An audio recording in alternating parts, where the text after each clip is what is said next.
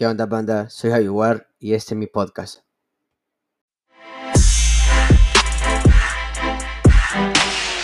¿Qué vaciles, people? Soy Javi War y estamos en un nuevo episodio más para Javi War Says.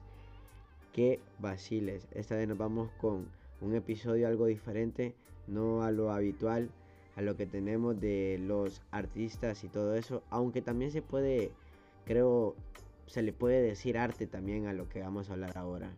Porque vamos a hablar del tuning, del racing, de de automóviles, así que se viene un episodio súper vergüenza y quédate hasta el final. Que desde su temprana edad ha andado en las calles y ha sido piloto de varias competencias que ha organizado todo motor y entre otras, ¿no?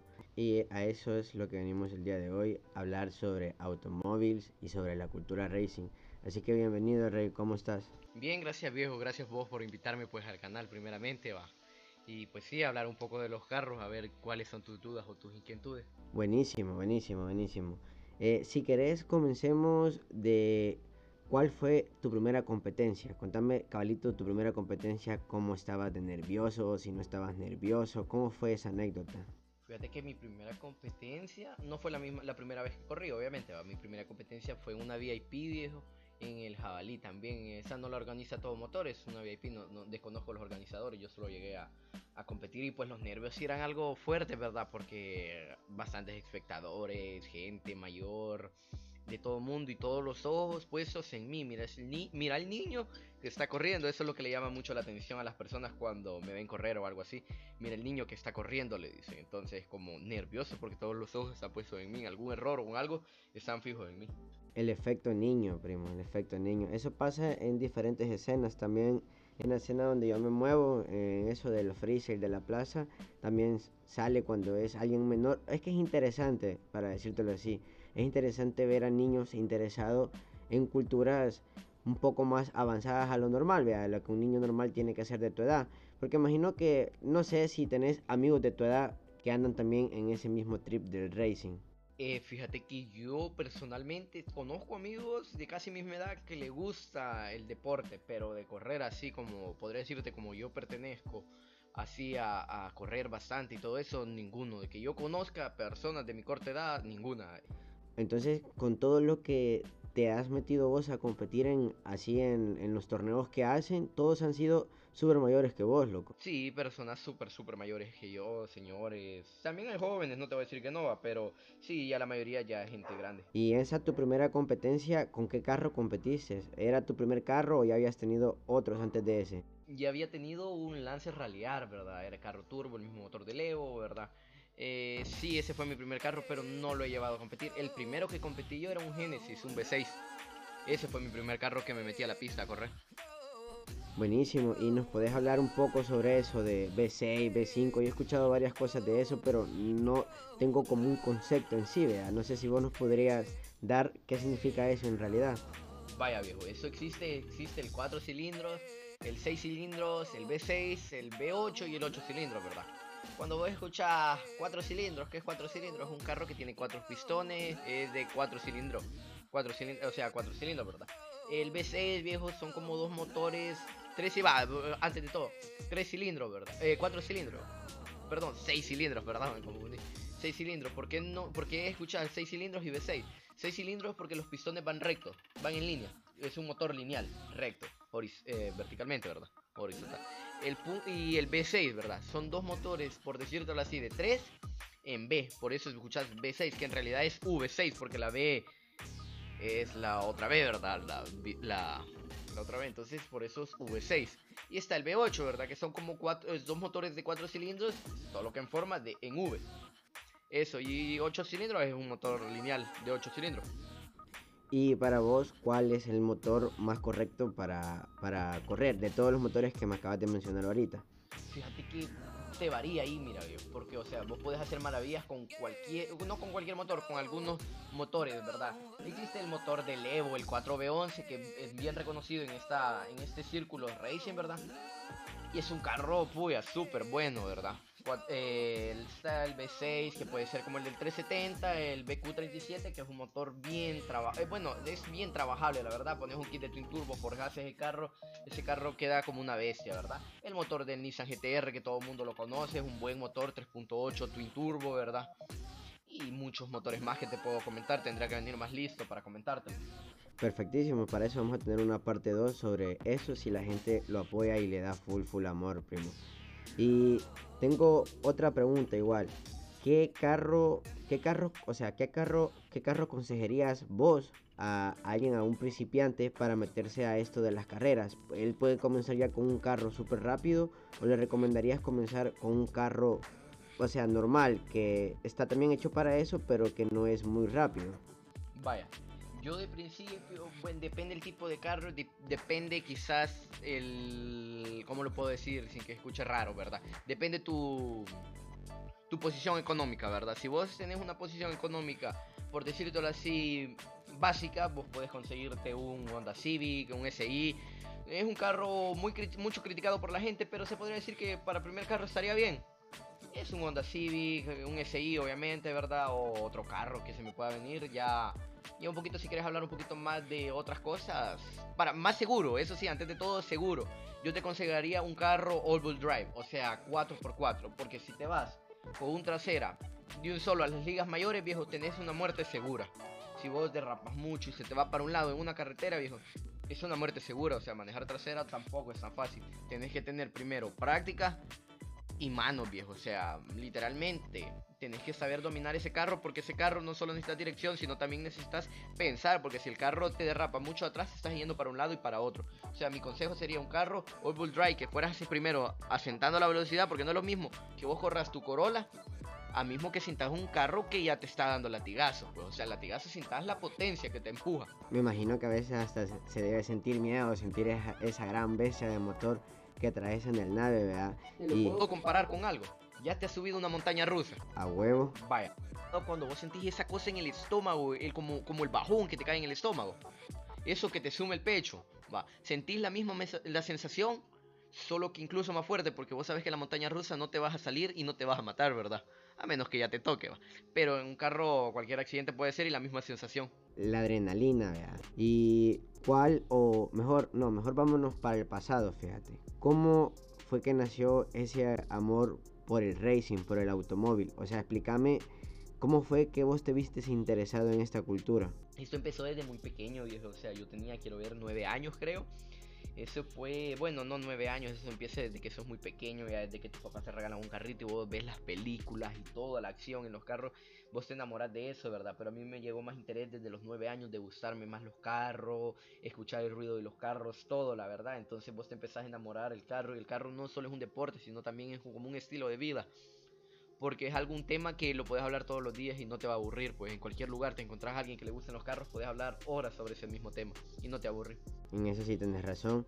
¿Y en tu familia solo vos sos corredor o tenés tíos, no sé, que también corran al igual que vos? No, fíjate que somos nosotros como familia, somos tres hermanos, ¿verdad? Eh, los tres, nosotros tres corremos, viejos somos los tres, podría llamarse pilotos. Mis hermanos, yo tengo dos hermanos mayores, ellos por decirlo así, empezaron el amor por, lo, por el tuning, por los racing, por todo, ¿verdad? Entonces yo obviamente tenía que seguir el legado, ¿verdad? Entonces sí, nosotros tres somos, podría decirse, pilotos. Buenísimo porque comparten el mismo amor así entre familia, pues, o sea, está súper bien. ¿Y ahorita tenés algún proyecto que estás montando o pensás traer proyectos? No sé cómo vas en esa movida ahorita. Vaya, ahorita actualmente en mi vida he tenido tres proyectos. Con el último que he quedado es con un Nissan 370. Ese carro yo le he trabajado, le he puesto amor, dedicación, tiempo, muchas cosas. Y ese carro, gracias a Dios, ha quedado para 12 segundos tuneado. Pero igual en estos momentos lo estoy vendiendo porque creo perdón, porque quiero un otro otro reto, viejo, porque para decirte es un reto. Quiero otro que incluso viene más rápido y lo voy a volver yo aún más rápido de lo que viene. Entonces, sí, tengo un 370 y vengo por voy por otro proyecto. Buenísimo, buenísimo. Y con esos tres con ese 370 ya has ganado competencias. Eh, me imagino, bueno, no sé, porque tal vez hay un tema ahorita que es el tema de las carreras callejeras. Para antes de hablar de eso, de las experiencias con tu carro, ¿Qué pensás vos sobre las carreras callejeras, las famosas carreras callejeras que hacen? Vaya, te voy a decir, primero obviamente está mal, ¿verdad? Porque correr en la calle, mm, o sea, porque te arriesgues vos, mismo como persona, sabes que si andas en la calle, andas bloqueando, viejo, sabes que te puedes matar. Eh, considero que vos ya llevas tu responsabilidad. El problema es cuando pones en peligro la vida de otra persona, viejo, que no tiene nada que ver. Imagínate vos vas con todo y chocas contra una camioneta que va con su familia y se, se muere, esperemos que no, se muera su familia por una imprudencia tuya, considero que no está bien, ¿verdad? Yo, para serte sincero, viejo, yo he corrido en carreras clandestinas, en carreras de la calle, paran y le das contra otro, va, sí he corrido. Pero siempre, no te voy a justificar lo que he hecho, pero llevas el cuidado, pues, o sea, de no atropellar a una persona, no tener accidente contra un carro, primeramente porque estás arriesgando tu proyecto, todo tu dinero está invertido en ese momento y en un segundo lo puedes hacer inservible. Entonces yo tengo ese cuidado, pues, de, no, de no querer chocar, obviamente, nadie quiere eso, ¿verdad? Incluso si vas a manejar, no tomes, pues, porque tenés tu proyecto, pues no tenés que por qué arriesgarlo. Y siempre tener cuidado y nada más opino que si vas a correr, porque es imposible que la, que la policía pueda parar un, un algo tan grande, pues, o sea, no va a poder, pues. Entonces nada más aconsejar a la gente, pues, que si va a correr, que lo haga con la mayor precaución que pueda. Y si no puede hacerlo, mejor que no lo haga. Creo que es un consejo muy sabio, porque, pues sí, como vos decís, se juega también la vida en un automóvil, porque un choque chiquito puede hacer desastres. Qué buenísimo. ¿Y cuál ha sido como tu competencia más loca que te haya pasado? Como por ejemplo, vos digas, puta, este día qué vergón me sentí como piloto. Fíjate que cada carrera y es importante, no te puedo decir que una es importante más que la otra, todas son importantes porque todas te marcan. Y pues la verdad la mejores que he hecho siento que yo ha sido en el último evento porque he pegado uno de los mejores tiempos personalmente. O sea, yo no corro por un premio porque dinero, para serte sincero, no ganás, perdés incluso, perdés en el evento, perdés en el pit, perdés en todas, en todas tus piezas de carro. Esto no es un, deporte que te va a devolver dinero como mucho, ¿verdad? Entonces, considero que todas son importantes y yo corro por mi récord personal y por mi tiempo personal, no por un premio. Entonces, considero que todas son importantes y entre mejor tiempo, entre mejor tiempo haga, es mejor. Buenísimo, me gusta, me gusta cómo te, o sea, cómo pensás porque pensás con cuidado con tus proyectos y vas viendo así como el futuro y no solo te quedas con lo que tenés. Muy bien. ¿Qué, qué le has agregado aparte de, de que el carro venga stock? ¿Qué le has hecho a ese carro? Carro viejo, yo le he hecho, primeramente le he puesto el green body, que estéticamente lo quería andar bonito. Eh, pintura general, le he puesto sus intakes. Sus intakes son por donde él respira para que, te para que entres en contexto. Le he puesto header por donde sale el escape, test pipe, exhaust. Todo le he hecho yo al carro, inyectores más grandes, bombas de gasolina más grandes. Pues un montón de modificaciones que no, no, no terminaría de contártelo, siempre es una pieza y otra, ¿verdad? le he puesto mucho amor, dedicación y todo, entonces esas modificaciones te podría comentar ahora. Y se le siente así como el cambio, así como, o sea, ¿cómo vos le sentís a huevo el cambio de las, cada pieza que le, que le pones? No sé si me podrías dar un ejemplo. Vaya, cuando modificas no solo es de cambiar piezas, porque en vez de, hay gente que cambia piezas y siente su carro en vez de más rápido, más lento. Hay una cosa que se llama reprogramación, o repro, o tuner, o, perdón, o tunear y algo. Entonces sentís el cambio cuando tuneas, ahí sentís la verdadera, el verdadero cambio, porque viene un tuner, alguien experto en los carros, en las computadoras y todas las cosas, y él te, te mejora los HP del carro. Los HP son los caballos de fuerza que hemos escuchado desde pequeño, ¿verdad? Entonces vos sentís cambios desde una repro. Desde ahí empezás a sentir cambios en un carro. ¿Y qué es eso, primo? No sé si explícame más el concepto ese de, de, repro que me acabas de decir. Vaya, hay una cosa en tu carro que se llama computadora, ¿verdad? Esa le envía a tu motor como mete tanto de gasolina y vas a respirar tanto de aire, va, y entonces ahí va la combustión y la combustión lleva una mezcla y la mezcla te da una potencia. Entonces si vos mejoras un, alto, un mejor alto flujo a tu motor que respire más aire, tenés que meter obviamente más gasolina. Pero eso no es un botón que vas a meter o que vas a cambiar una pieza. Tenés que cambiar tenés que cambiar, tenés que informarle a la computadora que hay más aire en tu motor. Entonces vos eh, viene una persona experta en eso y te va a que tu, tu, motor reconozca que hay más aire hay más gasolina y que literalmente meta más aire, más gasolina, te vuelve más gasto en el carro, sí, pero vos sabes que te metes a modificar, vas a meterte a gastar. Entonces metes más aire, metes más gasolina y tu carro la combustión es más fuerte y empiezas a jalar más, viejo, como escuchás. Ya, ya, ya, ya entendí a, dónde está el, como ese, ese, ese toque, vea, que se le da al, al nave. Vergón, mira, eh, yo en el podcast siempre con todos los invitados acostumbro tener una parte random donde yo te hago una pregunta y vos me contestas al instante, ¿verdad? Ok, comencemos con la primera pregunta que sería, si tu automóvil, el que tenés ahorita, tuviera un olor, ¿a qué olería? Va, buena pregunta, la digo de un solo. Quizás pensara como huele a esos pinitos que te venden en los semáforos, como chica fresa o... Pienso, la verdad, me gusta tener mi carro siempre oloroso, siempre un olor rico, pues, para si algún día una persona se sube a mi carro, siempre sentir como ese olor agradable, pues. Aparte que el carro se vea bonito, que se sienta agradable internamente, ¿verdad? ¿Y esas son indirectas o anda soltero el joven? Claramente estamos solteros, pues no se puede tener todo en la vida, como dicen, ¿verdad? Pero soltero, esperando herencia, ¿verdad? Buenísimo, buenísimo. Y la otra pregunta sería, si tu carro fuera un pájaro, ¿qué tipo de pájaro fuera? Fíjate que te podría decir que es una águila. El hijo de es bonito, elegante, siempre donde sale, son donde, donde se ve, sobresale pues sobre los demás y, y es rápido, veloz. Buenísimo, me gusta, me gusta.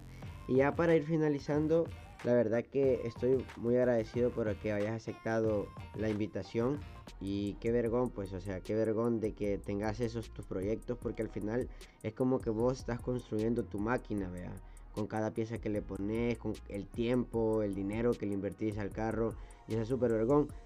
Pero al final de todo, o sea, uno nunca sabe, vea, lo que va a pasar en unos 3 años, unos 2 años, unos 5 años, vea. No sé si vos vas a seguir como copiloto después de 5 años, te pensás dedicar a eso, o cómo es que vos te ves de aquí, desde el momento que estás aquí sentado en el estudio, loco, hasta unos 5 años después de todo lo que me has contado ahorita. Fíjate que ahorita me estoy dedicando, se podría decir dedicando a cuartos de mía, pero quizás en unos 5 años, viejo, me veo quizás como un piloto de circuito, ¿verdad? Pero no solo cualquier piloto, quisiera ser el piloto más joven, un sueño podría decirse, eh, un, el piloto más joven y campeón, quizás primer lugar en Centroamérica, viejo. O sea, eso, bueno, te lo digo así, una persona que la verdad me lo dijo una vez y yo me quedé así, pues me lo dijo así, no es un sueño, me dijo, es una meta. Y me gustó tanto esas palabras, viejo, que ahora cada vez que digo algo, no es un sueño, es una meta. Y lo he relacionado con eso, viejo. No es un sueño que yo quiero ser piloto centroamericano y campeón incluso. Es una meta, la verdad. Esa, esa persona, o sea, me ayudó tanto con esas palabras que ahora lo veo como una meta, no como un sueño. Qué bueno de que haya personas todavía, mira, así de que en vez de decirte que no podés, te animan y pues al final sí te ayudan. Y hoy sí, primo, antes de finalizar, me gustaría saber cuáles son tus redes sociales para que la gente vaya y chequee tu proyecto, tu automóvil que tenés ahorita. Porque imagino que en las redes sociales pasas posteando fotos del carro y de pequeños videos, digo yo. Sí, sí, sí, yo subo bastante sobre mis proyectos, pues soy un poco más reconocido en las redes por, el por los proyectos, ¿verdad? Me pueden encontrar en Instagram como Dani, N con Y, guion bajo punto Z34. Así salgo en, la en Instagram. Buenísimo. Hoy sí, vamos despidiendo en esta noche, loco. Fue un buen episodio, la verdad. Créeme que me he entretenido. Me, me, entretuve bastante escuchando cada concepto y cada vacil del carro porque es un tema muy, muy, muy complejo, déjame que te digo. Sí, un tema demasiado extenso que si nos podríamos hablar más no terminamos, pero igual si a la gente le gusta que lo diga, pues sí podemos grabar alguna segunda parte. Exactamente, de eso se trata, primo. Y ahí les queda gente para que vayan y le den mucho amor a este artista, porque también le puedo decir artista a un piloto, porque el estar construyendo un carro, eso ya es arte porque estás innovando y estás haciendo algo nuevo. Esto ha sido todo, gente. Este es un episodio más para Javi Warces. Nos guachamos. Hasta la próxima. Chao.